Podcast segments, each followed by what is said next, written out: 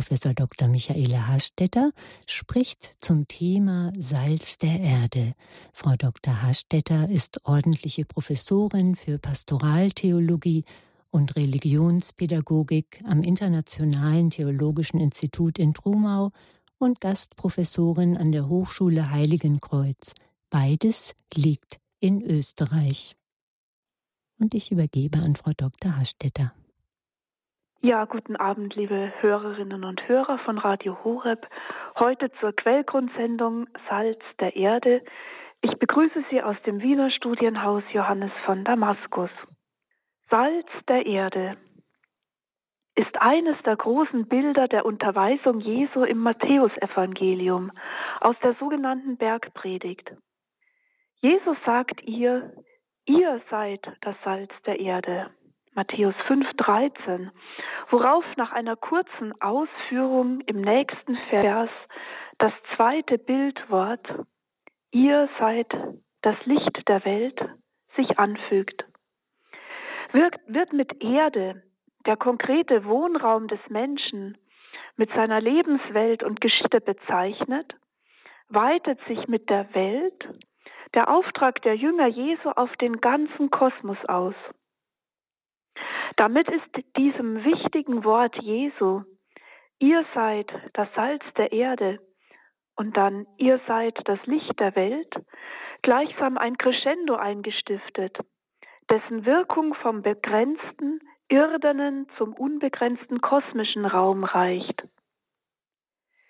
In unserer heutigen Sendung, an dem die Ostkirche das Fest des heiligen Ephraims des Syrers begeht, der für seine bildreichen Hymnen berühmt ist, wollen wir uns auf das erste Bild konzentrieren, mit dem Jesus den Auftrag der Christen im irdischen Umfeld umschreibt, nämlich Salz zu sein.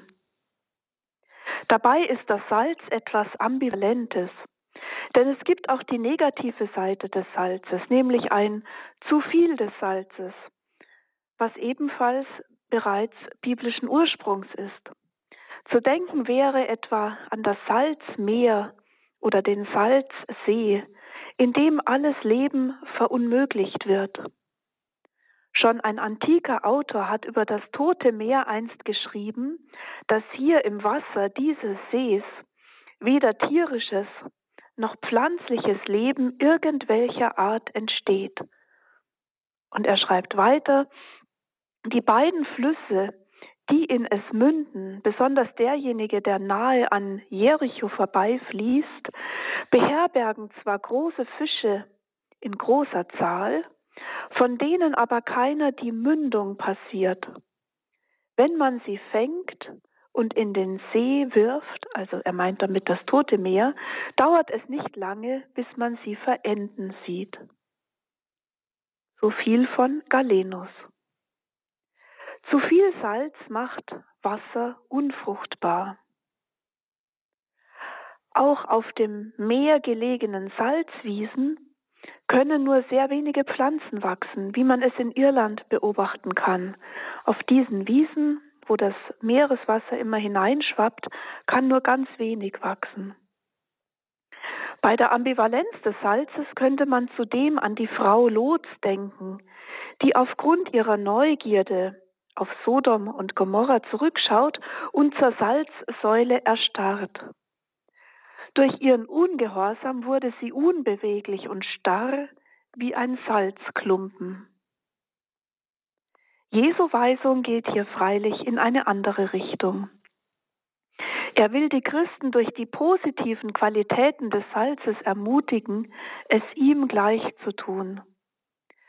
So liegt es auf der Hand, dieses Bild tiefer auszuloten und dem nachzugehen, welche Facetten unser Salz sein haben könnte, gerade in einer Zeit, die dieses Salz der Christen so dringend benötigt. Wir wollen dies in einer Art geistlichen Schriftauslegung tun, indem wir in 13 Miniaturen von den wörtlichen Eigenschaften des Salzes, also von dieser wörtlich-literarischen Ebene, auf eine tiefere geistliche schließen wollen. Erstens, Salz gibt der Nahrung Geschmack.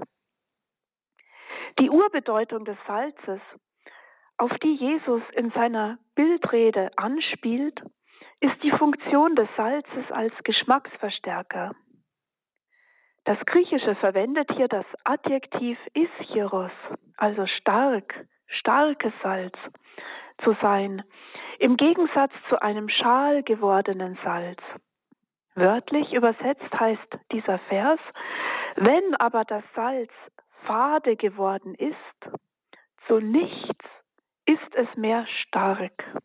Ischiros. Ischiros, stark, wird auch als Gottesattribut verwendet. Wir kennen es vielleicht, wenn die Ostkirche im Trishagion singt, Heiliger Gott, heiliger starker Gott, heiliger unsterblicher Gott, erbarme dich unser. Hagios Hotheos, Hagios Ischiros, Hagios Athanatos eleisonimas. Mit dieser ersten Bildfunktion des Salzes tritt gleichsam die Warnung Jesu vor uns, keine geschmackslosen Christen zu sein, keine faden Taufscheinchristen, die sich an die säkulare, mondäne Welt angepasst und es sich in ihr bequem eingerichtet haben. Der Realismus Jesu, dass das Salz schal werden könnte, dass Christsein eine fade und langweilige Suppe sein kann, wurde von den Kirchenvätern weiter hin auf die Lehre des Glaubens interpretiert. Der heilige Hilarius von Poitiers schreibt dazu, wenn die Schalenlehrer nichts salzen und, da sie selbst den Sinn für den empfangenen Geschmack verloren haben, das Verlorene auch nicht wieder schmackhaft machen können, dann werden sie unbrauchbar. Zweitens. Salz ist weiß. Nicht nur die Funktion des Salzes als Geschmacksverstärker, sondern auch seine weiße Farbe könnte uns zu einer Deutung herausfordern. Salz ist ganz weiß und ganz rein. Ein verunreinigtes, graues Salz würde man nicht verwenden.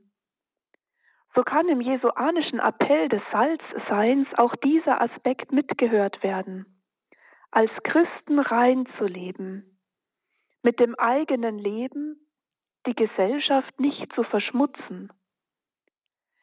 Gerade im Kontext der Missbrauchsfälle, auch der aktuellen Debatte, ist das weiße Salz Mahnung und Weisung, ein reines Herz zu bewahren und auch das Tun rein zu halten.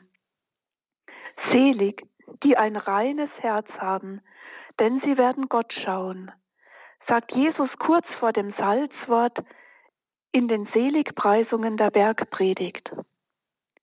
In der Farbsymbolik der christlichen Kunst wird Weiß als Auferstehungsfarbe verwendet. Das weiße Licht ist österlich. So verweist die Reinheit des weißen Salzes auf die Hoffnung einer ewigen Anschauung Gottes also Gott sehen zu dürfen, wie er ist.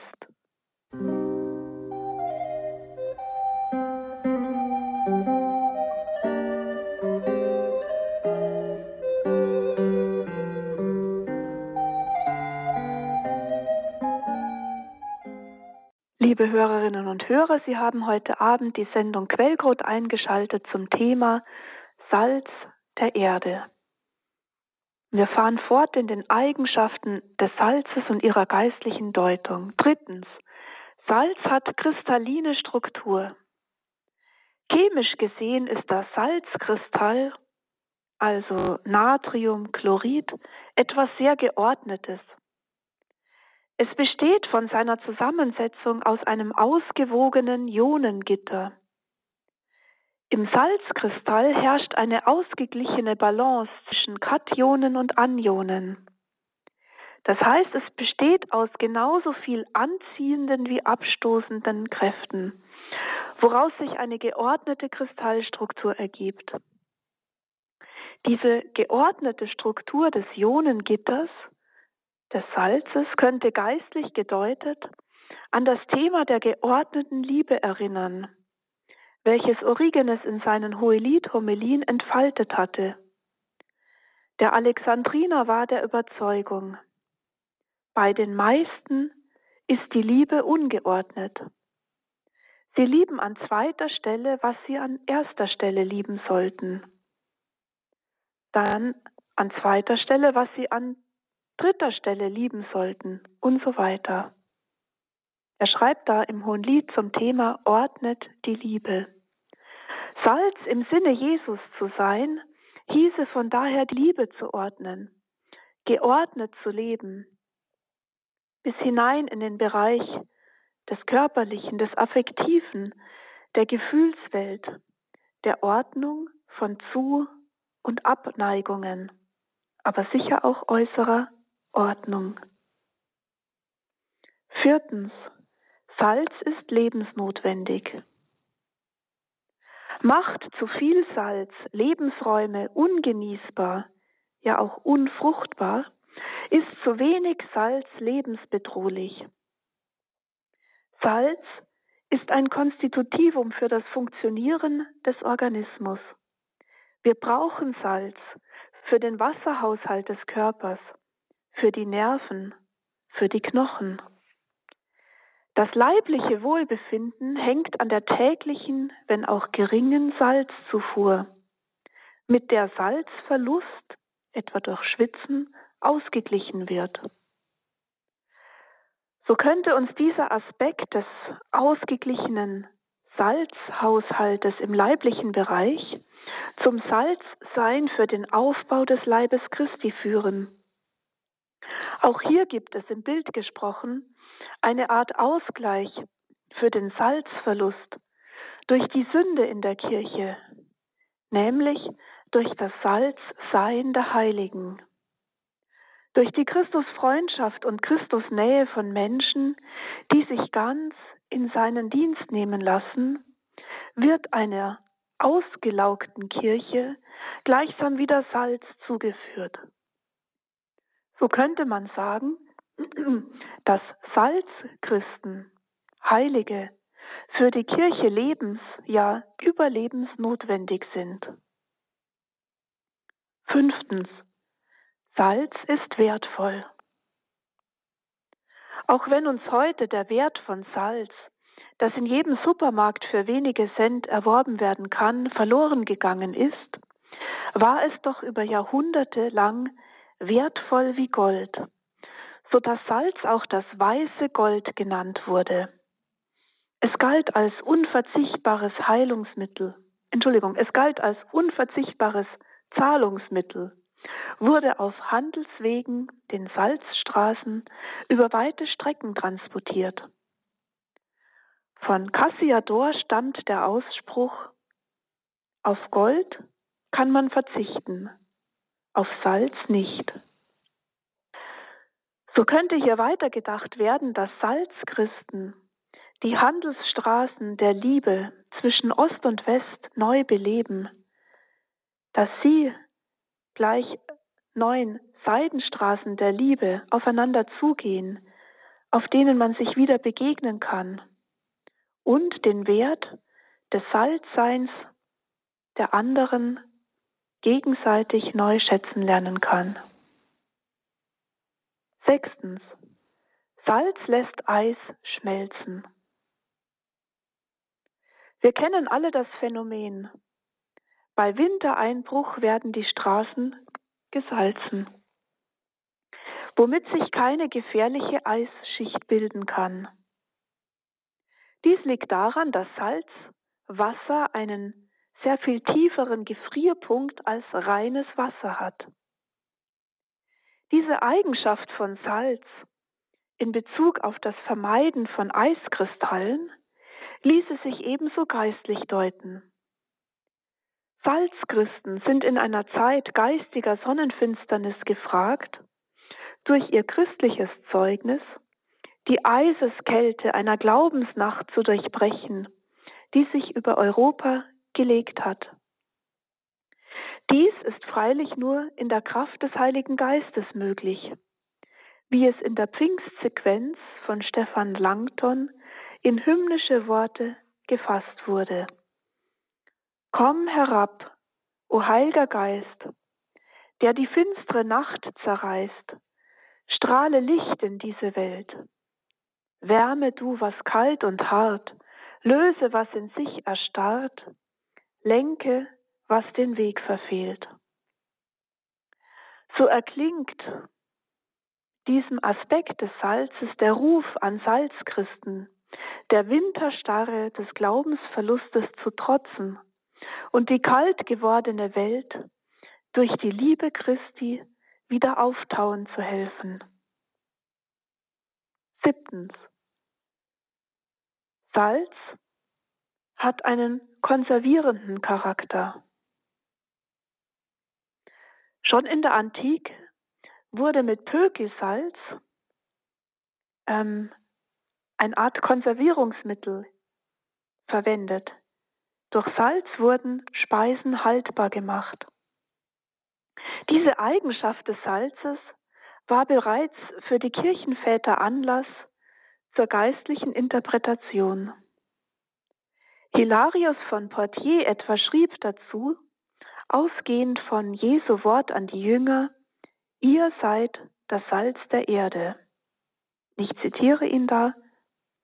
Wir müssen hier fragen, welche Eigenschaften des Gesagten, also er meinte Salzes, sowohl auf den Dienst der Apostel als auch auf das Wesen des Salzes hat. Was trifft hier zu auf beide? Das Salz wird von den Menschen dazu genutzt, die Körper, über denen es ausgestreut wird, vor der Fäulnis zu bewahren. Und es ist gut geeignet als allgemeines Gewürz. Die Apostel, so Hilarius, aber sind Verkündiger der himmlischen Dinge und salzen gleichsam mit Ewigkeit. Sie werden zu Recht Salz der Erde genannt, weil sie durch die Kraft der Lehre gleichsam salzen, das heißt die Körper für die Ewigkeit aufbewahren. Soweit Hilarius. Gerade in einer Zeit, die rein diesseits bezogen ist, wäre dieser eschatologische Aspekt bei der Deutung der konservierenden Eigenschaft von Salz ein Aufruf an die Verkündiger des Glaubens, Bischöfe, Priester und Laien, die Dimension des Ewigen nicht aus den Augen zu verlieren.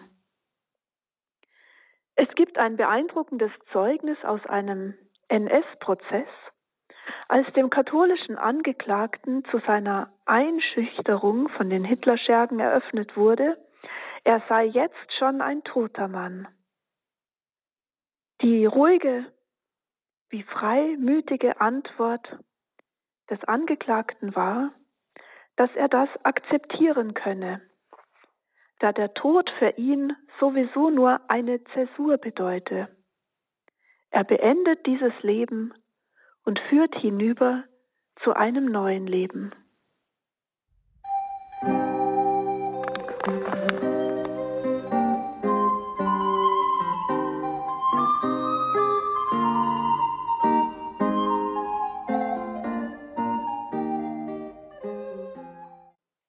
Liebe Hörerinnen und Hörer unserer Quellgrundsendung heute Abend zum Thema Salz der Erde fahren wir fort mit der geistlichen Deutung der Eigenschaften des Salzes. Ich komme zu einem achtens. Salz besteht aus vielen Salzkörnern. Unser Speisesalz, das wir täglich verwenden, besteht gemeinhin aus vielen kleinen Salzkörnchen. Ein einziges Salzkörnlein wäre nicht in der Lage, Speisen zu würzen. Erst mehrere Körner zusammen geben dem Gericht seinen Geschmack, bewirken die Änderung vom Faden zum guten Schmecken. Dies lässt sich wiederum auf die Christen in ihrer Salzfunktion übertragen. Ein Christ allein kann nur wenig bewirken. Aber die Christen als Communio von Salzkörnlein haben eine weltbewegende und weltverändernde Kraft in ihrer Christusnachfolge. Gemeinsam Salzkörnlein zu sein, kann dann noch weiter gedacht werden, hin auf die Einheit der Christen, in der Koinonia von Ost und West, östlicher und westlicher Christenheit. Erst gemeinsam entfalten die Christen als die vielen Salzkörnlein die Kraft ihres Salzseins auf der Erde. Neuntens. Das Salzkorn ist klein. Wie bereits angeklungen, sind die einzelnen Salzkörnlein sehr klein. Dies führt noch zu einem anderen Aspekt des Christseins. Nicht das Großsein, sondern das Kleinsein hat Gott erwählt, wie es sich an vielen Beispielen ablesen lässt. Angefangen von Maria, die im Magnificat ihr Niedrigsein besingt und doch als Theotokos, als Gottesgebärerin und Königin des Himmels verehrt wird. Wirklich Salz zu sein hieße von daher, einfach und demütig zu sein, klein zu bleiben. Gott benützt unsere Kleinheit, quasi unser Nichts, und nimmt dieses kleine Salzkörnlein in seinen Dienst. Hierzu ließe sich eine schöne Ausführung von Josef Ratzinger aus seinem Interviewbuch Salz der Erde anführen. Eine Haltung vielmehr, die ihn selbst zutiefst auszeichnet. Im Gespräch mit Peter Seewald sagte er damals, die Theologie des Kleinen ist eine Grundkategorie des Christlichen. Unser Glaube geht ja dahin, dass die besondere Größe Gottes sich gerade in der Machtlosigkeit offenbart. Er geht dahin, dass auf die Dauer die Stärke der Geschichte gerade in den liebenden Menschen liegt, also in einer Stärke, die nach Machtkategorien eigentlich nicht zu messen ist. So hat sich Gott bewusst, um zu zeigen, wer er ist, in der Ohnmacht von Nazareth und Golgotha geoffenbart. Also nicht derjenige ist der Größte, der am meisten zerstören kann. Und er schiebt hier ein, der Welt gilt ja Zerstörungspotenzial noch immer als eigentlicher Machtausweis, sondern, fährt er fort, ganz im Gegenteil. Schon die geringste Liebe ist größer als die größte Zerstörungskraft. Zehntens. Salz steht unter dem Passivum. Bei aller Stärke des Salzes, die Jesus in der Bergpredigt auch thematisiert, steht Salz dennoch unter dem Aspekt des Passivum. Speise wird gesalzen. Salz kann nicht von sich aus tätig werden. Salz ist etwas ganz Inaktives. Es muss auf seine Stunde warten, bis es jemand entdeckt, verarbeitet, verwendet, eben damit tätig wird. So lädt das Salz die Salzchristen ein, neben aller Aktivität auch das Moment des Passivum zu bejahen, sich vom Herrn in den Dienst nehmen zu lassen, sich gebrauchen zu lassen, ja auch zu leiden, aber ihm die Stunde zu überlassen, wenn es dafür Zeit ist.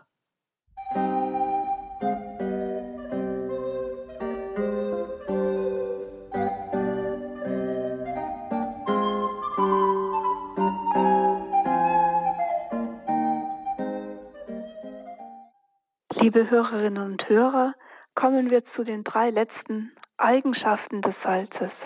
Elftens. Salz ist Opferbeigabe. Ein uns heute kaum mehr geläufiger Einsatz von Salz ist der des Opfers, das im Alten Testament an drei Stellen bezeugt ist. Im mosaischen Gesetz wird zweimal darauf rekurriert. So lesen wir im Buch Levitikus im zweiten Kapitel. Jedes Speiseopfer sollst du salzen Und deinem Speiseopfer sollst du das Salz des Bundes, deines Gottes nicht fehlen lassen. Jede deiner Opfergaben sollst du mit Salz darbringen. Das Bild des Bundessalzes wird dann im Buch Numeri nochmal gesteigert zu einem ewigen Salzbund, wenn es dort heißt, im 18. Kapitel, Vers 19, alle Abgaben von den heiligen Opfern, die die Israeliten dem Herrn entrichten, habe ich dir und deinen Söhnen und Töchtern, die bei dir sind, als dauerndes Anrecht gegeben. Das soll für dich und auch für deine Nachkommen als ein ewiger Salzbund vor dem Herrn gelten. Diesen ewigen Salzbund bestätigt schließlich das zweite Buch der Chronik im 13. Kapitel, Vers 5. Wisst ihr denn nicht, dass der Herr, der Gott Israels, David und seinen Söhnen das Königtum von Israel in einem Salzbund auf ewige Zeiten verliehen hat? Auch wenn die Herkunft dieses Salzbundes heute nicht wirklich geklärt ist, kann doch von der Eigenschaft des, der Stärke des Salzes geschlossen werden, dass es sich beim Salzbund um einen ganz starken, unverbrüchlichen Bund Gottes mit den Menschen handelt, der ewigen Bestand hat, also der nicht aufkündbar ist. Christen als Salz der Erde stehen somit in direkter Verlängerung dieses Salzbundes, der auf der einen Seite Opfer abverlangt, der im Opfer Christi seine Vollendung findet, aber eben von der Seite Gottes her Ewigkeitscharakter hat. In Christus ist der ewige Salzbund gleichsam erneuert und bestätigt worden mit der Sendung der Jünger Salz der Erde zu sein. Im Salzbund sind Salzchristen eingeladen, als Bundespartner Gottes furchtlos in allen irdischen Bereichen zu wirken, ausgestattet mit der Stärke des Heiligen Geistes, in einer starken Bundesgenossenschaft sozusagen, die absolut treu und verlässlich ist. Zwölftens. Salz ist geduldig. Über Jahrtausende, um nicht zu sagen über Millionen von Jahren, wächst Salz im Inneren der Erde durch das Verdunsten von Salzwasser in Felsenhöhlen. In diesen Tiefen, die kilometerweit in das Erdinnere reichen können, liegen Salzvorräte von ungeheurem Ausmaß und warten darauf, entdeckt und abgebaut zu werden. Das Salz aus den Höhlen kann ein Alter im sechsstelligen Bereich aufweisen. Salz kann warten, bis es gebraucht wird. Es hat nichts Drängendes oder Zerstörerisches an sich. Es ist gemeinhin reine Geduld. Meine Stunde ist noch nicht gekommen, wird Jesus bei der Hochzeit von Kana sagen, und doch ist gerade in diesem Moment diese Stunde angebrochen. In der Meditation des Salzseins kann christliche Geduld reifen in einer beschleunigten und hyperungeduldigen Welt, die das Warten verlernt hat.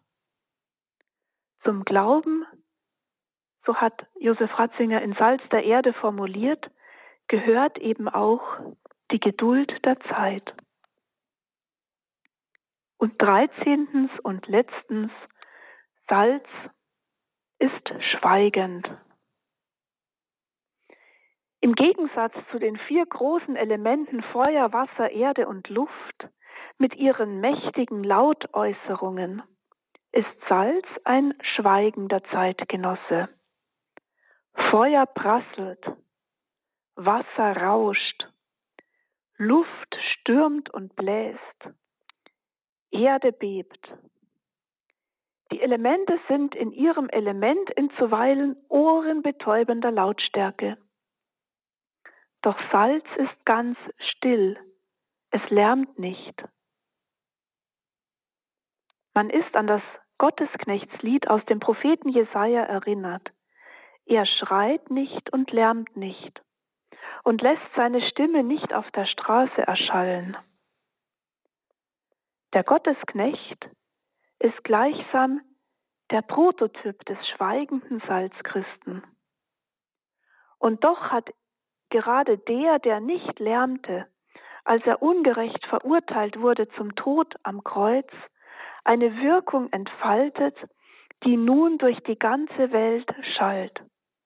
Christus ist auferstanden. Er ist wahrhaft auferstanden, wie es im österlichen Gruß widerhallt. Das Salz an Ostern in den Osterkörben ist letztlich ein Christussymbol, ein starkes Zeichen, mit dem die Dämonen fliehen. Nicht umsonst wurde im alten Taufritus dem Täufling Salz auf die Zunge gelegt, um Geschmack an der göttlichen Weisheit zu finden. Es gibt aber auch die Zeit für Salzchristen, in der Kraft des Salzes aus dem Schweigen herauszutreten und der Welt zu bezeugen, dass, nochmals mit Ratzinger gesprochen, Gott da ist und er gut ist. Professor Dr. Michaela Hastetter sprach in der Sendereihe Quellgrund christliche Meditation zum Thema Salz der Erde.